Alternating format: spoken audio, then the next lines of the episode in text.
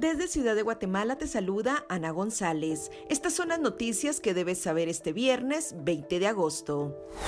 El oficialismo no logró los votos para que el estado de calamidad avanzara en segunda lectura, por lo que los diputados se reunirán este viernes para intentar aprobarlo de urgencia nacional, para lo cual necesitarán 107 votos.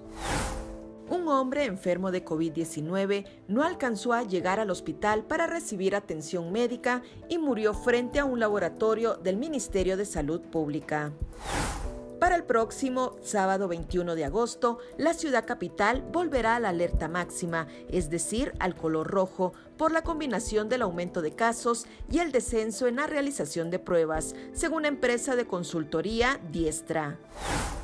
Noticias internacionales, el Fondo de Naciones Unidas para la Infancia, UNICEF, celebró el gesto de valor del gobierno de México por su plan de regreso a clases, que causa controversia porque ocurrirá el 30 de agosto en plena tercera ola del COVID-19.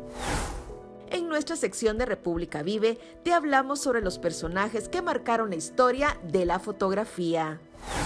Eso es todo por hoy. Para mayor información, ingresa a república.gt y mantente informado sobre las noticias del día. También nos puedes seguir en redes sociales como República GT.